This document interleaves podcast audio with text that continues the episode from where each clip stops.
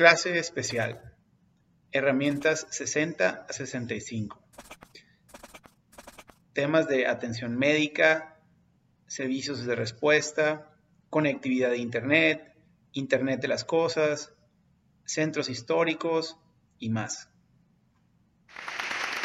Eh, entonces, hoy seguimos con este tema de, del diplomado, con el tema en esta clase en vivo, eh, para los que eh, no se conectaron en vivo, ya les mandaremos correo con el resumen. Pero el tema que vamos a, los temas que vamos a abordar ahora son del 61 de las herramientas del manual, de la 61 a la 65. y vamos a terminar el capítulo básicamente de ciudad accesible. Entonces, si se fijan en este tema de ciudad accesible, revolvimos dos cosas, que es el acceso al espacio público y entonces un gran enfoque en, el mejoramiento y el rescate de espacios públicos de todo tipo. Eh, pero como uno de los componentes más importantes para, para el futuro de una ciudad, o sea, el espacio público. Yo creo que si se llevan una, una sola cosa de todo el diplomado, sí yo resaltaría que el elemento más determinante para el éxito o fracaso de una ciudad es el espacio público. Eh, y espero que les esté quedando muy claro eso. Más allá de la tecnología, más allá del desarrollo económico, que a mí como economista me apasiona, eh, incluso más allá que el tema de la movilidad, que es uno que muchos de nosotros trabajamos, aquí el espacio público, eh, visto como tal, no nomás el, verlo como un parque o un área verde, sino como todos sus componentes de ambientales, de movilidad, etcétera, ¿no? y luego, en este mismo capítulo, estamos viendo todo el tema del acceso a servicios públicos. Y en ese eh, no nomás es el mejorar la cobertura, como lo podrán haber visto, sino es el poder generar mecanismos mucho más modernos y mucho más profesionales para, para brindar servicios de calidad en, en, un entorno de sostenibilidad, sostenibilidad sobre todo financiera. O sea, el problema el, en, en, el, en el concepto de los servicios que nos hemos dado cuenta es que es, un problema de dinero. No hay recursos y hay tanta necesidad de gente y colonias y sectores que no tienen todavía la cobertura o la calidad del servicio que necesitamos, empezando por cosas como el agua, empezando por esos temas, ¿no?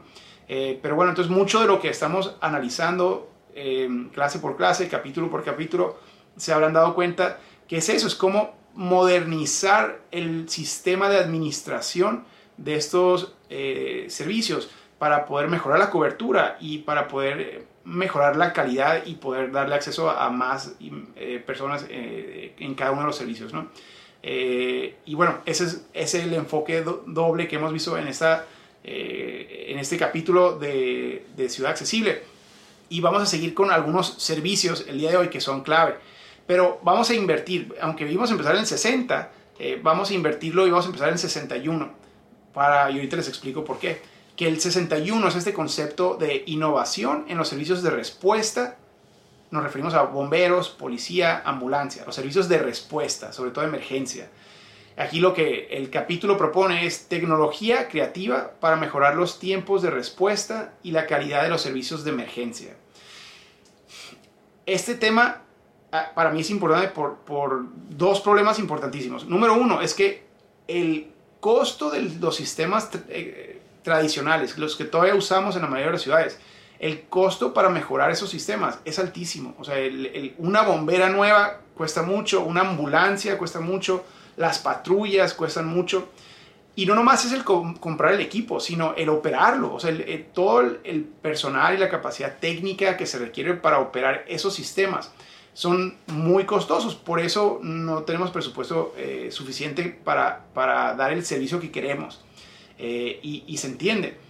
Eh, lo que aquí queremos plantear es que esos sistemas no han evolucionado en los últimos 100 años o, más, son los mismos. Eh, y, a pesar de toda la tecnología que tenemos en el mundo hoy, que nos permite y que nos está ayudando a transformar todas las industrias, pues resulta que esas industrias siguen haciendo lo mismo que hacían hace 100 años, o sea, el mismo sistema de esperar la llamada o esperar el incendio y sonar la alarma y mandar a la unidad con todo el personal para que lleguen y apaguen el incendio o que apaguen el, asalto o el robo que esté en, eh, proceso eh, o para atender a un incidente médico, ¿no? O sea, todo ese sistema es un sistema que, pues, si bien es el que tenemos y tenemos que hacerlo lo mejor posible, ya está quedando obsoleto por las tecnologías que nos dan alternativas muy, muy interesantes hoy. Entonces, ¿qué alternativas tenemos? Y eso es lo que planteamos eh, en el manual, si lo han revisado. Número uno, que para mí es, es, es, una muy importante, es el tema de las unidades de respuesta, o sea, las bomberas, las ambulancias, las patrullas, eh, pero personalizar las dimensiones para obtener dos cosas muy importantes aquí. Una es agilidad eh, o, o, menor costo. O sea, sí está bien tener las, las patrullas tradicionales, la bombera tradicional, pero ya podemos empezar a pensar en algunas herramientas de menor dimensión que cuesten mucho menos, que cumplan a lo mejor no con la máxima emergencia, pero sí con emergencias medias o bajas. Eh, eso nos va a ayudar a mejorar la cobertura eh, de muchas maneras. Pero esta para mí es muy importante, más que por el costo de, la unidad, por lo que significa para el rediseño de una ciudad. Entonces, no sé si se han dado cuenta que uno de, los retos que tenemos en este mundo de ciudades compactas, caminables, con calles eh, de estas enfocadas en, en, la escala humana que hemos platicado, es protección civil. Protección civil es una de las primeras resistencias para este modelo, porque con toda razón ellos y sus ingenieros lo que dicen es que no, no, no, espérense. O sea, yo necesito una calle ancha y radios de giro anchos para que la bombera pueda dar vuelta y pueda entrar a todas estas colonias. O para que los, los vehículos de emergencia puedan llegar rápido. Entonces, el concepto de, de barrios y de calles de tráfico lento, que son maravillosos para poder impulsar este nuevo modelo de sustentabilidad, pues son el dolor de cabeza más grande que podemos imaginarnos para, para los sistemas de respuesta tradicionales. Por eso, el pensar en transitar hacia estos sistemas de, de vehículos de dimensiones mucho más moderadas y personalizadas a nuestra ciudad, nos va a permitir tener la discusión con los ingenieros y con los directores de, protección civil sobre la transformación de las dimensiones de calles y, de eh, las dimensiones de, de escala de, de, la ciudad entera. ¿no? Entonces, por eso es tan importante ese tema. Pero el segundo es el tema de los drones, que también hemos platicado un poco. Ah, lo que antes tenía que hacer una persona en una unidad eh, por eso las patrullas, más allá, por ejemplo, el tema de responder a un asalto en moto, puede ser peligrosa pues porque llegas expuesto a la balacera. Pero con el uso de drones ya no tenemos que tener personal montado sobre el vehículo de emergencia. O sea, ahora podemos enviar un dron cuando menos para llegar con cámaras y evaluar la situación antes de exponer a nuestra policía a esas situaciones. Lo mismo con sistemas médicos. O sea, ahora estamos viendo el caso de Estonia, donde en Estonia mandan un dron con ciertos, ciertas herramientas, sobre todo eh, para, para, el tema de, de, lo eléctrico, ¿no? Cuando hay alguien que está sufriendo un paro, pues para evitarse el tráfico, los sistemas estos mandan un dron para que quien sea que esté apoyando a la persona que está teniendo un paro en ese momento pueda hacer el, el, la, la, la, descarga eh, guiada por teléfono de un operador. Entonces, eso nos permite llegar en vez de 15 minutos a ese punto, nos permite llegar en dos minutos. O sea, imagínense cuántas vidas se van a salvar si logramos hacer eso. Eh, pero aparte el costo es muchísimo menor, ¿no? Eh, este tema también vale la pena platicar en el caso de Estonia, que todas la, las personas tienen un récord médico y entonces al hacer una llamada médica eh, o de emergencia se le indica el nombre del paciente y ellos pueden darle acceso a que sepan su historial médico. Entonces para cuando llega la ambulancia ya saben si la persona sufre de problemas del corazón, si es diabético, si, si tiene tipo de sangre A positivo, lo que sea. Entonces llegan mucho mejor preparados. Todo eso nos permite la tecnología también. Eh, y ahora, en el tema de seguridad, nomás mencionar brevemente, eh, lo que está ocurriendo con Ring eh, en Estados Unidos es maravilloso y está creciendo ya a Latinoamérica. Acá las familias ya por todo el sistema de Amazon, de entrega de, de, de correspondencia de Amazon que dejan las cosas en las puertas, ya casi todas las familias tienen en su hogar una cámara conectada por internet que cuando alguien se acerca a la puerta se prende la cámara y graba todo. Bueno, eso le permite a las familias poder vigilar su propia casa, saber quién tocó la puerta, quién pasó por enfrente. Pero eso también le está dando acceso a la policía a miles de cámaras. En vez de tener que ellos instalar internet en un punto y poner una cámara resguardada para que no se la roben, eh, y, y, ponerla muy alta. Entonces, toda la infraestructura que costaba antes una cámara, ahora a través de estas plataformas que son completamente financiadas por los individuales, por las familias o por los hogares. Eh, la policía puede acceder, entonces hay alianzas entre estas compañías. Ring es de Amazon, entonces hay alianzas entre las direcciones de seguridad pública y Amazon para cuando tienen una emergencia o, están haciendo una investigación, poder acceder lo que se grabó de todas las casas por donde sucedió el, incidente, ¿no? Entonces, ese es el tipo de cosas que antes nos costaban mucho, ahora son gratis y, la tecnología está revolucionando y tenemos que ver cómo integramos estas soluciones a nuestros sistemas de emergencia. El siguiente tema es el tema de número 60, nos, nos vamos a regresar uno, al acceso a atención médica inteligente. En este eh, es la ampliación de cobertura médica con herramientas tecnológicas, públicas o privadas de bajo costo. Entonces ya mencionamos ahorita una, el, de la, la, respuesta, ¿no? los sistemas de eh, respuesta de emergencia. Bueno, con drones, ok, padre, lo de tener el historial médico de todo el mundo, ok, muy bien, muy interesante. Pero aquí esto va mucho más allá. Aquí ya no nomás estamos hablando de, de emergencia, sino de, de seguridad social en tema médico, en todos los aspectos. Entonces, ¿cuál es el problema? El problema actual es este concepto que tenemos, sobre todo para lo mismo, para pensar en un nuevo modelo de ciudades mucho más flexibles, más, más orgánicas, enfocadas en el espacio público. Es que tenemos todavía el chip, que, que a ver si ustedes ahorita me platican que, que cómo lo visualizan también en sus ciudades todavía.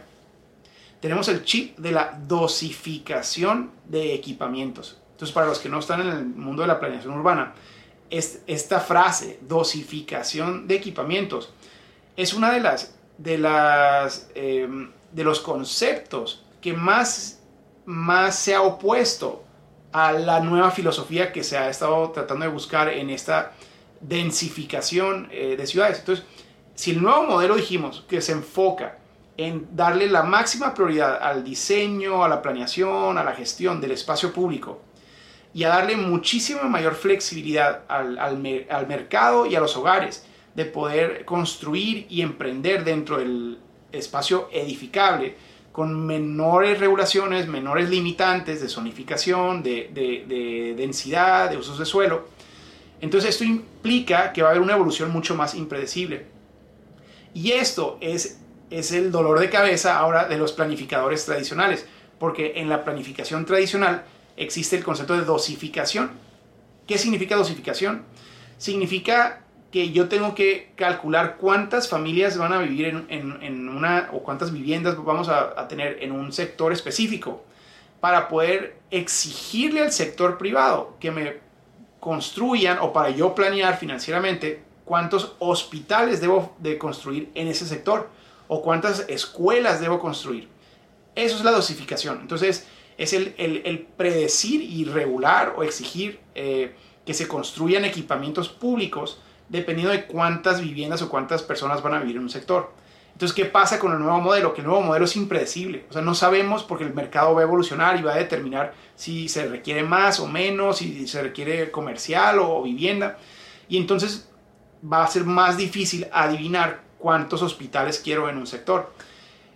Por eso tenemos que buscar alternativas. Entonces aquí, cuando estamos hablando de esto, eh, y ahorita vamos a platicar de algunas alternativas mucho más flexibles también para poder atender de, con gran calidad, eh, con un buen sistema de salud, a sectores donde a lo mejor y no teníamos suficientes clínicas, hospitales o, doctores eh, con, en equipamientos públicos, ¿no?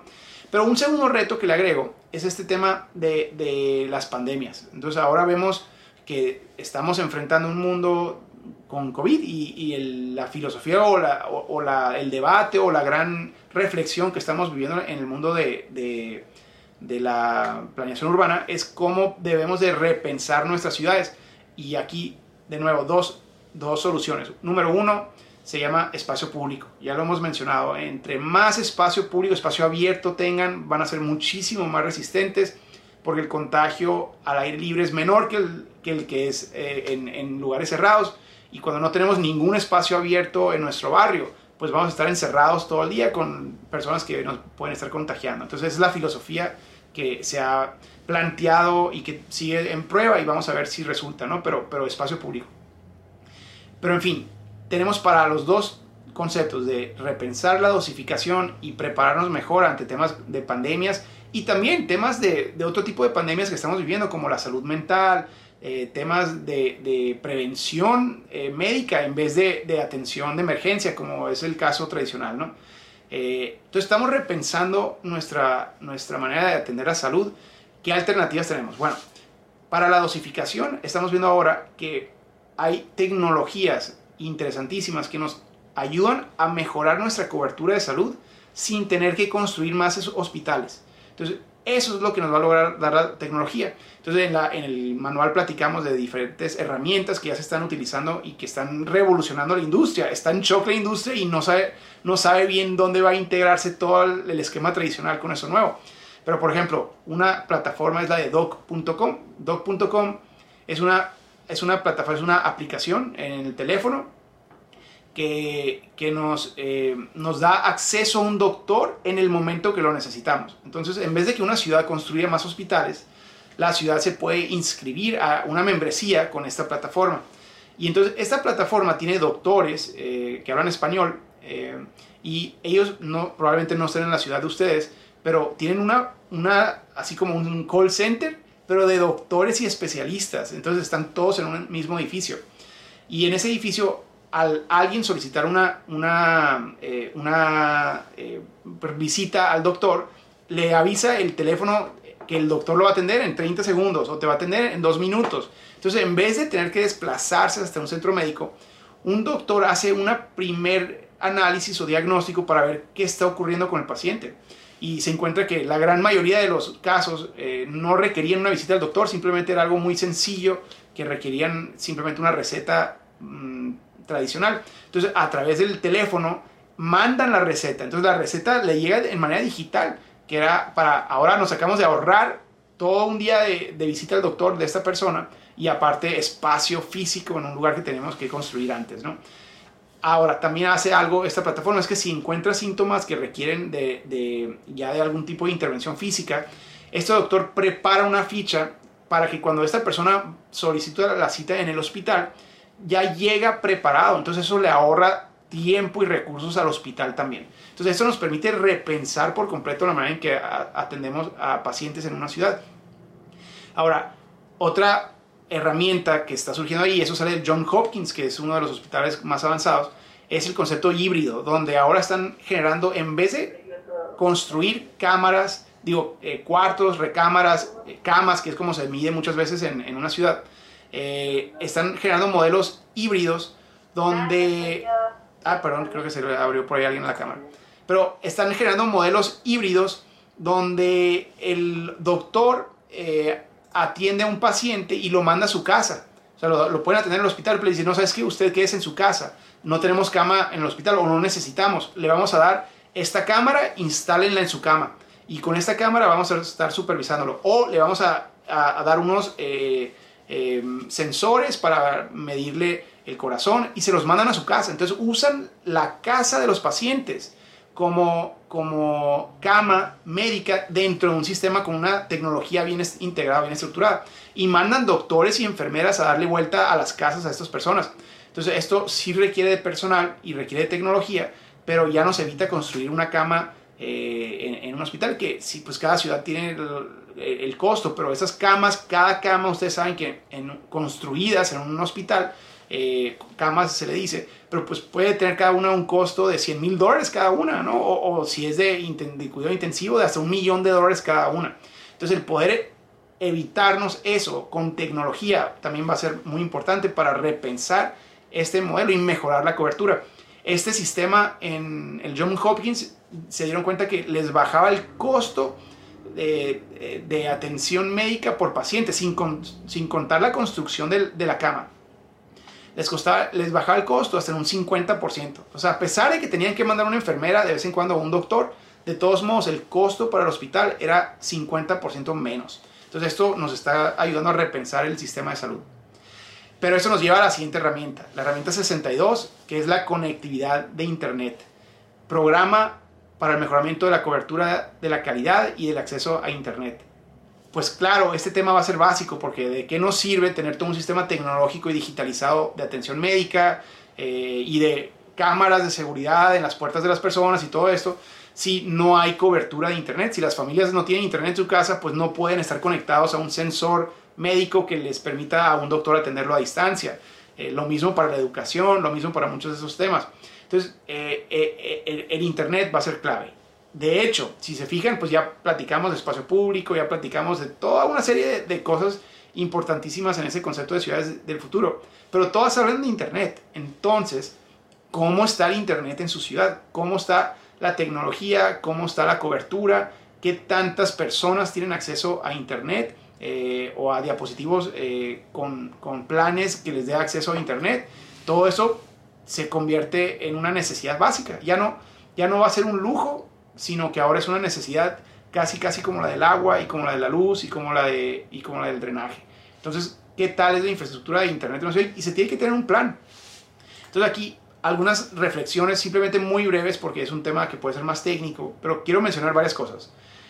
Eh, entonces, ya dijimos, sin Internet de alta velocidad, de poco van a servir muchas de las soluciones que estamos planteando y no vamos a captar el desarrollo que queremos. No, no van a venir esas industrias creativas, todas estas que van a generar mayor valor agregado, no van a venir a nuestra ciudad si el Internet en nuestra ciudad es de menor calidad que el de otras ciudades. Entonces ya estamos en desventaja.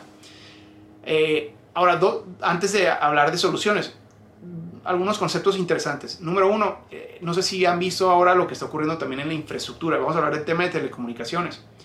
Eh, porque estamos transitando del 4G al 5G.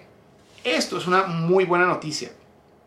Eh, y de hecho, algo de lo que ya vimos los que estuvieron con nosotros en los Smart City Bootcamps en, en Costa Rica, que nos platicaba el especialista, es que primero tenemos que romper muchos de los tabús que tenemos con esas tecnologías. O sea, el los temas de salud, por ejemplo, de las antenas y de lo que puede impactar en la salud de las personas. Bueno, ya vimos que entre más lejos esté un hogar de, las antenas, más radiación generan. Entre más cerca, menos radiación generan, porque la radiación la genera el celular, no la antena.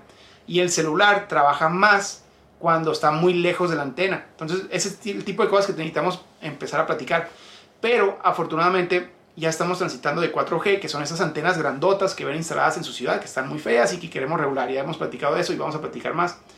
Pero ahora el 5G ya no son antenas de esas. El 5G son más, son antenas que parecen aires acondicionados. Entonces, eh, las antenas del 5G eh, van a, son, son más chicas, cuestan mucho menos cada una, pero se necesitan muchas más. Y esas no se ven como se veían las del 4G sino que estas van pegadas en edificios o van pegadas en, en, alumbrado público, por ejemplo. Eh, pero necesitamos una cada par de manzanas alrededor de la ciudad. Entonces, nomás para que tengan eso presente, eso va a ser importante. Y el 5G es mucho más rápido que el 4G. El 5G va a revolucionar el mundo, eh, más allá de lo que nos imaginamos. O sea, nos va a permitir hacer cosas a distancia que antes eran muy difíciles. Incluso operar a un paciente a distancia va a ser posible con 5G porque la velocidad de la cámara, o sea, ese milisegundo que perdía antes eh, eh, en 4G una señal, ahora con 5G permite a un doctor operar sin ningún er, er, error de, de, perder tiempo y de cortar una vena o algo, ¿no? Eso es lo que representa el 5G. Y tenemos todo el mundo de la fibra óptica. Bueno, lo que va por abajo, el internet que nos llega al hogar con frecuencias, o sea, lo que no es en nuestro celular, eh, pues en fibra óptica es eh, la infraestructura que se debe de construir, esa es subterránea y también esa sí requiere un costo bastante significante, eh, tanto para la instalación como para la operación. Afortunadamente, con todo este mundo del Internet y de, la infraestructura, lo, afortunado de esto es, número uno, que eso lo resuelve el sector privado. Eso por lo general no es problema de sus ciudades. Lo importante ahí es que la ciudad tiene que revisar que sus condiciones, si, si estén incentivando o que no estén bloqueando al sector privado. Entonces, esto es lo que los especialistas nos dicen. Eh, eh, el sector privado quiere entrar a su ciudad, pero por lo general hay países o hay estados o hay ciudades que tienen ciertas regulaciones o ciertas barreras queriendo hacer cosas buenas, pero que encarecen el costo de la infraestructura y que entonces la alentan, hace que no entre la inversión lo, suficientemente rápido como quisiera entrar la inversión. Entonces, lo primero es revisar que sus regulaciones sí faciliten la entrada de esta infraestructura para que llegue el Internet hasta los rincones más difíciles de acceder en sus ciudades. Por eso el, el tema de que sea del sector privado es, una buena noticia, porque entonces no les va a costar a ustedes. Pero también es buena noticia porque a veces el sector privado avanza más rápido que el sector público. Si se dan cuenta, en México cuando menos tenemos barrios donde todavía no tenemos ni agua ni, ni, eh, ni, este, ni drenaje, pero vemos parabólicas de personas con internet en sus casas. Entonces eso es buena noticia porque eh, vemos que el sector privado empieza a generar soluciones y trabaja entonces en paralelo con los esfuerzos, claro, de infraestructura básica de agua, drenaje y todo ello la segunda buena noticia es que todo eso es autofinanciable. O sea, el Internet es autofinanciable, la infraestructura de Internet es autofinanciable. Pero para ello se requiere un plan de negocio. Entonces, cuando la ciudad dice, ¿sabes qué? El sector privado no está entrando suficientemente rápido a mi ciudad o a barrios donde yo lo necesito para atención eh, social eh, o, a, poblados rurales que pues no le ve mercado todavía el sector privado, pues ahí el sector público sí tiene la tarea de, de impulsarlo. Y ahí, igual que el sector privado, tiene que elaborar un plan de negocio. Eh, de nuevo, es autofinanciable, es lo bueno de esto. A lo mejor iba a tomar más años de lo que el sector privado quiere, pero ustedes como sector público pues pueden, pueden tener una visión un poco más larga para poder llevar esta infraestructura a esas comunidades. Y finalmente, o sea, de nuevo, afortunadamente tenemos ahora soluciones de tan bajo costo, sobre todo para comunidades rurales, que ya no es excusa, ya no necesitamos preocuparnos tanto de los altos costos, por ejemplo, de llevar fibra óptica a, un, a una comunidad rural que está a 200 kilómetros de, de, la siguiente ciudad. Ya no necesitamos preocuparnos de esos temas que teníamos antes, porque tenemos varias tecnologías muy interesantes. Y en el manual habla de algunas que no termino de entender, pero, pero me he ido memorizando y pues aquí las repito, ¿no? Pero por ejemplo, los temas del Internet inalámbrico fijo, que es como una antena, o sea, en vez de tener que llevarle eh, infraestructura subterránea a todo un poblado, se instala, sobre todo cuando es de baja densidad, se instala una sola antena eh, y esa antena cubre hasta 30 kilómetros a la redonda para que las personas puedan conectarse por wifi en, en, en, esa ciudad o para que puedan eh, recibirla con, con, parabólicas. ¿no? Aquí todavía hay cierta necesidad de instalación de infraestructura en cada hogar, pero eso pues ya lo cubre la persona. ellos mismos ya lo hacen realmente hoy. Entonces, eh, es mucho más fácil y más rápido que, llevar el cableado subterráneo a hogar por hogar, ¿no? Eh, lo segundo que tenemos y que es interesantísimo, eh, tenemos soluciones como la de Starlink, Starlink, que es el emprendimiento de Tesla, de, Elon Musk, que es Internet por satélite. Entonces, digamos que ni siquiera queremos instalar ya esa antena de, con capacidad de, de 30 kilómetros a la redonda, porque eso todavía cuesta, pues una comunidad rural mañana, si ustedes quieren, mañana pueden ir a esa comunidad rural y pueden instalar internet mañana mismo. Y el costo, no se imaginan lo insignificante que es. Para, para un hogar, si ustedes quieren instalar en una escuela, por ejemplo, o en un hospital, o, en un lugar, eh, bueno, ese es el precio residencial, ¿no? Pero si quieren poner una computadora conectada al internet nomás, o, o unas dos o tres máximo, eh, el costo de instalación es de 600 dólares. Es una parabólica que cuesta 600 dólares y te, la mandan. Y el costo mensual es de 100 dólares. Ahora, si quieren instalar un, eh, eh, un paquete comercial, que digamos ahora sí para, para un ayuntamiento o para un parque y poder darle wifi a toda una comunidad eh, desde un parque, desde una antena. Este, esto cuesta 2.500 dólares la instalación si era, era, no, perdón, eran 5 mil dólares de instalación y creo que como 2 mil y pico de dólares mensuales. Pero eso qué significa? Que pueden darle internet a toda una ciudad con, con ese costo. Por ahí lo tengo apuntado, nomás para estar seguro. Bueno, luego les paso el dato también. Pero eh, más, pongan en Google, pónganle cuánto cuesta Sterling y ahí les va a salir. El costo es insignificante realmente. Eh, y, eso es buena noticia porque entonces le podemos llevar internet a esas comunidades que les iba a durar 10 años en llegar, se los podemos llevar mañana y podemos encontrarle alguna manera de que se cubra ese, ese, ese gasto de 2.500 dólares eh, para tener internet, no es nada, ¿no? Bueno, me voy al siguiente tema que va vinculado al internet, que es la herramienta 63, el internet de las cosas y la inteligencia artificial. Y esa es la digitalización de la infraestructura de agua, luz, alumbrado, calles, contenedores de basura, etc. Bueno, ¿qué, es el Internet de las cosas? Ya vimos lo que el tema del Internet, ya lo conocemos, ya lo estamos usando hoy todos, ya nos queda claro lo que es el Internet. aunque no sabemos exactamente qué es, pero sabemos cómo funciona. Y ahora empezamos a escuchar en estas conferencias ese tema del Internet de las cosas. A mí me tomó como cuatro años entenderlo hasta que por fin de repente ya, ¡pum!, me cayó el chip. Entonces voy a ver si se los puedo explicar hoy y creo que lo hemos comentado en varias clases. El Internet de las cosas, si lo puedo resumir, es cuando se usan sensores eh, de, cualquier tipo, sensores, mm, y ahorita platicamos más, eh, pero los conectamos a cosas físicas, esos sensores, y, entonces podemos rastrear las cosas físicas a través del Internet. Eso es, eso es seguro estoy eh, deshaciendo la definición técnica, pero para simplificarlo, creo que es una buena manera de explicarlo. Entonces, a ver, ¿cómo, cómo sirve? Imagínense cosas como, como algo que ya hemos visto, paquetería. O sea, el, al enviar correspondencia, el que algo pueda decirnos dónde va ese paquete que mandamos de nuestra ciudad a otra ciudad. Eh, antes pues había, no había manera de saber, pero ahora hay manera de ponerle un GPS que puede ir rastreando ese sensor. Bueno, esa es una manera de ponerle internet a una cosa para poder rastrearlo de una manera u otra. Eso es a lo que nos referimos. Ahora, eso aplicado a otras cosas nos abre un mundo de posibilidades en el mejoramiento de la administración de servicios públicos de todo tipo. Entonces les doy ejemplos. El tema, y aquí es donde a mí ya me cayó el 20 de qué es el Internet de las Cosas. En sus casas. Si instaláramos Internet de las Cosas en sus casas, pudiéramos medir varias cosas que actualmente son muy difíciles de medir. Entonces, por ejemplo, número uno, el agua. Si tuviéramos un sensor digital eh, conectado a nuestra tubería de agua, y conectado a nuestro teléfono. Entonces pudiéramos ver cuánta agua estamos consumiendo en tiempo real.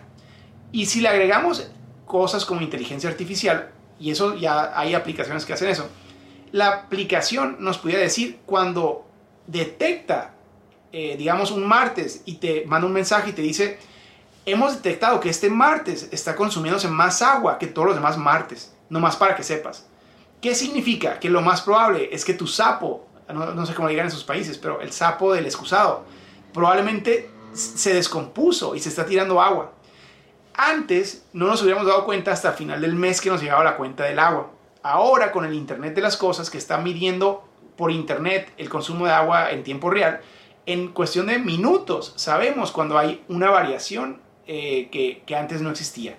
Entonces, eso es el Internet de las Cosas aplicado al agua. Lo mismo a la luz.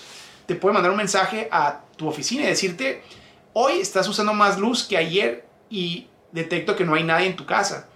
¿Quieres que apague la luz? O sea, aparte te dice, creo que dejaste una luz prendida, ¿no? Y te dice, ¿quieres apagarla? Pícale al botón y la apagas desde tu oficina y te ahorras dinero en vez de esperarte a final del mes.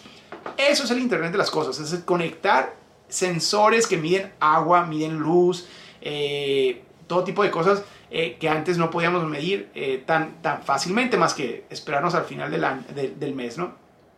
Bueno, ahora, eso aplicado a nivel ciudad, ustedes lo pueden aplicar en sus casas desde ya. ¿eh? Ya hay sensores interesantísimos que pueden comprar y que no cuestan nada. Pueden instalar esos conceptos de casas inteligentes eh, que les permiten controlar su casa desde el teléfono y poder ahorrarse dinero en lo que antes desperdiciábamos, eh, agua y luz y, y cuantas cosas más, ¿no? Pero aplicado a una ciudad, lo mismo funciona. ¿Qué significa? Que si instalamos sensores en las tuberías de agua, podemos ver cuando hay una fuga en tiempo real. O sea, una computadora nos puede avisar cuando considera que hay una fuga en un sector, una fuga nueva, porque se está consumiendo más agua eh, ese día de lo que se consumió el resto de la semana o el año anterior en el mismo día. Eh, eso, imagínense lo que significa, no nomás detectar una fuga el día que ocurre, lo que nos va a ahorrar en infraestructura, porque la fuga de agua, si, si no les hemos platicado, es para los que no están en ese, en ese mundo, una fuga de agua, aparte que algunas de nuestras ciudades desperdician hasta la mitad de agua en fugas. La mitad del agua de nuestra ciudad, y de por sí no tenemos agua en algunas ciudades, hasta la mitad o más se está yendo en fugas subterráneas, que no sabemos porque no tenemos manera de detectar en muchas ciudades, no hay manera, no tenemos nada más que, más que cuando baja la presión y empezamos a ver que no está llegando la presión a, a muchas casas y nos reportan y meses o años después nos damos cuenta que llevamos años con fuga pero aparte empieza a comerse el pavimento por abajo. Entonces empezamos a ver baches por toda la ciudad, lo que cuesta reparar el asfalto y el concreto de una ciudad que ya está con eh, túneles subterráneos comidos por el agua. Entonces imagínense esto, que pudiéramos detectar las fugas el día que suceden, poder detectarlas, número uno. Número dos, poder apagar tuberías enteras y redirigir el agua de un sector eh, de la ciudad a otro sector por una computadora, desde el, desde el teléfono. O sea, imagínense no tener que ir a mandar a alguien a escarbar en ese momento, sino simplemente redirigirla y apagar esa tubería entera. Eso, eso es el Internet de las Cosas. Ese es el tipo de cosas que hace.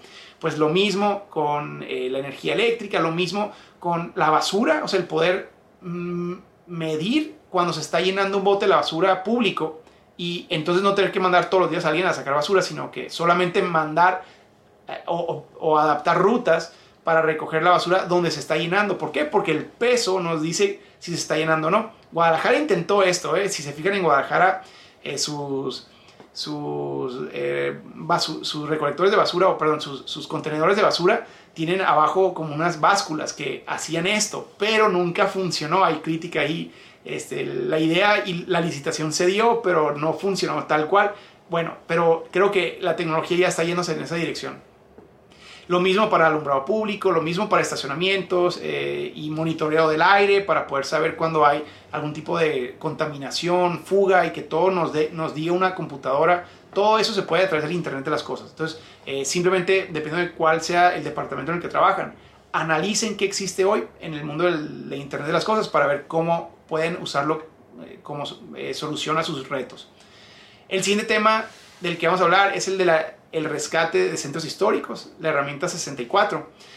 Convertir centros históricos o cívicos en destinos locales con riqueza cultural y diversidad social. Aquí no voy a meterme mucho el tema de rescate de centros históricos, más allá de decir varias cosas. Número uno, si se fijan, todo lo que estamos platicando nos puede abrumar. O sea, vemos, van a ser 90 herramientas al final del, diplomado y, los que están en el, en el manual y todas suenan maravillosas, aunque pues algunas son de un tema y otras son de otro tema.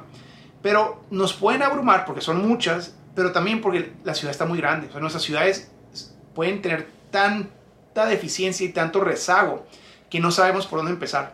Entonces, aquí ese tema del rescate de centros históricos, más que del rescate de centros históricos, lo quiero hablar sobre el rescate de barrios eh, estratégicos. Porque debemos, yo les recomiendo cambiar de chip olvídense en transformar una ciudad. Eso posiblemente ocurra más rápido de lo que creemos, pero solamente si focalizamos bien. Pero rescatar o transformar un barrio, eso sí podemos hacerlo muy rápido. Y aplicar todas estas herramientas que estamos viendo, o la gran mayoría de ellas, a nivel ciudad va a ser muy difícil. Pero a un barrio la podemos hacer como prueba, prueba piloto muy rápido. Y esto, para comenzar, va, si, si ustedes transforman un barrio en una ciudad, van a empezar a identificarlos otras ciudades de su región o del mundo como una ciudad diferente. O sea, con un solo barrio van a, van a lograr cautivar la atención del mundo entero más rápido de lo que se imaginan. Eh, les prometo, o sea, es, impresionante cuando alguien transforma un barrio, realmente lo transforma. Eh, los ojos del mundo se ponen sobre esa ciudad. Pero aparte van a inspirar un, un sistema de, efecto dominó, donde ya no nomás ustedes como autoridades, sino que el sector privado, organizaciones sociales, eh, otro tipo de, dinámicas van a empezar a ver lo que estás haciendo en un barrio y ellos van a empezar a tratar de copiarlo en otros barrios. Y entonces, por eso les decía, eso ocurre más rápido de lo que se imaginan, si focalizan bien. Entonces, mi, mi recomendación en esto es, focalicen toda su energía en poder poner un barrio de muestra, uno o un par de barrios. Y los centros históricos pueden ser ese lugar. Entonces, pero véanlo con esa dinámica. Eh, con frecuencia vemos a los centros históricos como un lugar para preservar o para restaurar. Y está bien, eh, la arquitectura ustedes saben que la vamos a usar como herramienta, si, sobre todo si es emblemática o tiene identidad propia. Eh, es una gran herramienta, es un impulso extra. Pero más allá de la preservación y de la conservación de un centro histórico, de cualquier lugar de esos, tenemos que ver cómo lo detonamos para el potencial, ahora sí, urbanístico, ambiental, económico, cultural que puede tener. Eh, y no nomás los centros históricos, sino todos los barrios. es pensar de manera integral eh, cuando se hace una intervención para el rescate o la transformación de un barrio. Ahora, habiendo dicho eso, y, la gran oportunidad que representa el rescate de un lugar específico, eh, para que esto funcione, tienen que verlo como si ustedes fueran los inversionistas de un centro comercial. Entonces, agarren un libro de, administración, de diseño, construcción y administración de centros comerciales y se van a dar cuenta que las herramientas que proponen para hacer exitoso un centro comercial son las mismas que se necesitan para hacer el rescate y la administración de un centro histórico o de un barrio o de un mejoramiento eh, urbanístico. Entonces necesitamos un equipo que, que sea parte de todo el proceso de la gestión, que administre, que negocie con diferentes particulares, que vigile, que sancione, que, genere ingresos de una manera u otra para poder intervenir y mantener los espacios públicos eh, con una buena calidad. Lo mismo que un centro comercial o lo mismo que un desarrollo inmobiliario privado. Igual tenemos que pensar, entonces tenemos que crear al Consejo Ciudadano o el fideicomiso o el sistema de administración. Tenemos que, igual que un centro comercial, definir cuáles van a ser los ganchos estratégicos. Necesitamos poner un cine, necesitamos poner un estacionamiento en un lugar estratégico, o un food court, o un lugar de, eh, eh, de, esos food trucks, lo que sea, pero tenemos que generar tráfico, tenemos que generar demanda, o sea, todo este proceso de administración y gestión como si fuera un proyecto privado, pero en este caso, pues con beneficio para muchos residentes e inversionistas, ¿no? Y por último, el tema de la herramienta 65, de aportaciones voluntarias para espacios y eventos culturales, que va vinculado de lo anterior. O sea, porque uno de los ganchos que podemos usar y que son maravillosos para cualquier rescate de, urbanístico, tanto de acupuntura urbana como de centros históricos o de barrios estratégicos, son los ganchos. Y los ganchos, pues muchos de ellos históricamente son equipamientos públicos y son equipamientos públicos culturales. Bibliotecas, museos, teatros, anfiteatros, eh, elementos de arte, elementos que estimulan a la cultura y el entretenimiento y el esparcimiento, la recreación, todo esto. Pero el problema, como se darán cuenta muchos de ustedes, esos como ganchos para activar esos barrios van a ser importantísimos. Pero el problema es que no hay dinero. O sea, no hay dinero, no hay dinero, no hay dinero. Dejen ustedes dinero para construirlo, menos para, para, para mantenerlo con un enfoque social de poder darle acceso a, a, a toda la comunidad. Si lo vamos a construir una, en un lugar donde pues la, comunidad no es rica, pues a lo mejor no van a tener 50 dólares extras para pagar para ir a ver una obra cada fin de semana. Entonces, ¿cómo generamos estos ganchos y estimulamos la economía y la cultura de esos lugares que tanto lo necesitan eh, cuando no hay dinero y no, no son lugares afluentes? Bueno, aquí es donde entra este mecanismo de esquemas de donaciones y precios negociables para acceder a lugares, eventos o programas culturales. Entonces, aquí vienen dos elementos. Número uno, la filantropía. Eh, los emprendedores y los inversionistas, cuando es un negocio, cuando es un cine, por ejemplo, pues no va a requerir de gran inversión pública. O sea, a lo mejor el, eh, el, consejo que está gestionando el gancho estratégico o el proyecto entero solamente tiene que sentar las bases para que alguien venga e invierta en un cine. Un cine tiene un componente cultural importantísimo sobre todo con un diseño arquitectónico adecuado, ¿eh? no cuando está encerrado dentro de un centro comercial, sino cuando está eh, diseñado para activar una calle central o, un barrio estratégico. Entonces, hay, muchas inversiones privadas que el sector privado las puede cubrir y este, eh, la autoridad todo lo que tiene que hacer es gestionar un poco y facilitar los permisos, cosas así. Pero número dos, cuando es un poco más complejo y no es tan claramente privado, como puede ser un museo o puede ser una biblioteca, es que la filantropía juega un rol muy grande. Entonces, de nuevo, si no tenemos manera de acceder a recursos públicos, federales, internacionales, podemos buscar a lo que se ha hecho históricamente, es a buscar a los donativos necesarios de organizaciones o de familias que pues requieren cierto sistema para poder animarse. Entonces la autoridad también puede buscar eso, o sea, el, el, el estimular a la sociedad civil para que muchas de esas donaciones se den son muy valiosas. Ahora, lo último, los usuarios. Es muy interesante porque muchos lugares, eh, digamos que conseguimos la inversión pública, construimos el museo, construimos eh, el, equipamiento que estamos platicando, el que sea. Pues resulta que no todos pudieran pagar. Entonces lo que decimos es, bueno, entonces no podemos cobrar. Si a los que queremos atenderles, sobre todo a los más pobres que queremos que tengan beneficio de entrar a la biblioteca, pues no podemos cobrar, entonces no vamos a cobrarle a nadie. Bueno, hay lugares como en Nueva York, me he tocado algunos de los museos, eh, el Museo de Antropología, por ejemplo, que entras y todos los turistas de todo el mundo están haciendo fila y llegan y ven un precio que dice 80 dólares. Era un precio, me acuerdo, ridículo, 80 dólares. Pero yo y mi presupuesto limitado dije, híjole, no me alcanza. Entonces me puse a leer bien las, las letritas del letrero. Y todos los turistas estaban pagando 80 dólares, ¿eh? Pero me puse a leer las letritas del letrero y, y abajo en las letritas en chiquito decía precio opcional voluntario. Y luego, como en, paréntesis, este, para, si, si, tu capacidad es diferente, sugiere la cantidad que tú puedes pagar. Algo así decía. No lo podía creer para comenzar, ¿no? Y yo iba con mi familia aparte, somos una familia grande. Y ya se están desanimando. Les dije, a ver, a ver, denme oportunidad, les dije. Entonces ya me acerqué yo a la ventanilla y le dije, disculpe, somos una familia de siete y nomás tenemos 10 dólares cada uno. Así como para ver si pegaba el chicle, ¿no? Y la señora saca siete boletos y me dice, aquí están sus siete boletos, son 10 dólares cada uno. O sea, ese mecanismo no me lo esperé nunca. Entonces, ¿qué significa? Que podemos jugar con precios para que la gente sepa que el precio eh, tiene, tiene flexibilidad. Aquí requerimos instituciones sólidas porque si no se va a generar una oportunidad, una tentación de corrupción. Ahí entran ya sistemas de, gobernanza eh, que son importantes para poder operar algo así, pero nos dan maneras de financiar lo que antes no hubiéramos podido financiar. Y esa es la clave, simplemente de pensar diferente.